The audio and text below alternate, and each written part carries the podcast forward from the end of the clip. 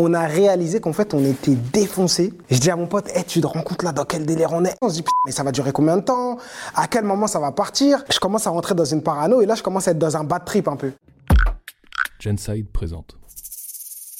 C'était il y a trois ans, je crois. J'étais parti en vacances, j'étais à, la Saint-Tropez. J'aime bien aller dans le sud de la France. C'est un bête d'endroit, c'est le meilleur endroit où aller. Donc on a une poule partie avec des potes et tout, on rigole et tout. Et là, on voit arriver, euh, je sais pas, ça devait sûrement être une princesse ou je crois c'était la princesse de Monaco. Enfin, c'est ce que mon pote m'a dit. Elle vient avec plein de, plein de sécurité de Dubaï. Mais moi, j'habite à Dubaï entre temps. Il y en a un que je connais, etc.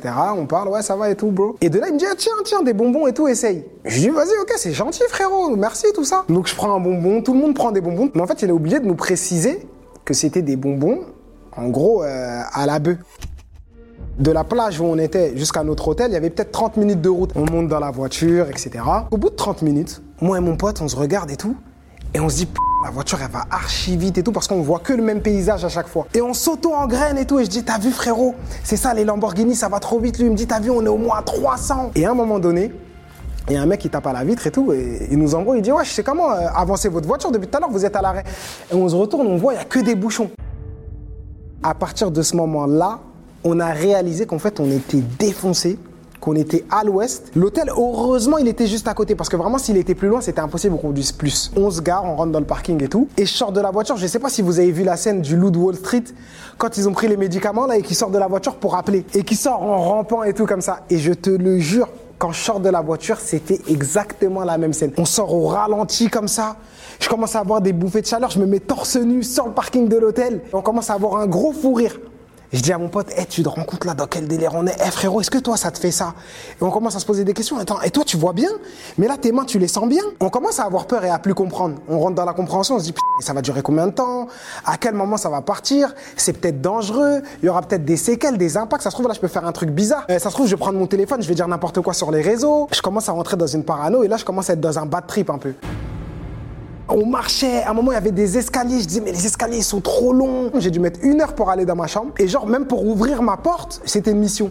Le trou je le voyais pas bien. Je suis rentré dans ma chambre et tout et je me suis enfermé. Et là je suis rentré dans un autre délire encore. Pour moi ça semblait euh, super long, mais en vrai, c'était grave rapide. C'est-à-dire que pour marcher dans ma chambre, c'était le parcours du combattant, c'était Colanta. J'avais appelé une ex à moi et tout, je lui avais dit ouais, là ça se trouve je suis dans un délire bizarre, désolé, je sais même plus la discussion ce que je lui avais dit. J'ai appelé plein de potes à moi, euh, je lui ai dit je me sens pas bien, j'ai commandé le room service, j'ai mangé et après le lendemain je me suis réveillé avec un mal de tête.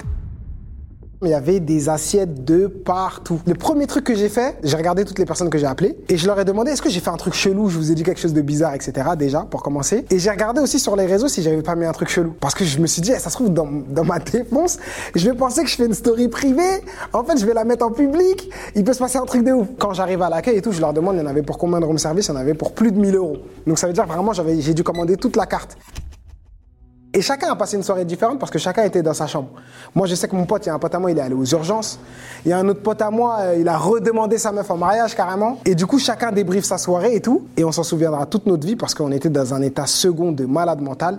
Et je me rappelle, et je sais en tout cas que ça m'a servi de leçon parce que je me suis dit, plus jamais de ma vie, je pourrais retoucher un truc comme ça.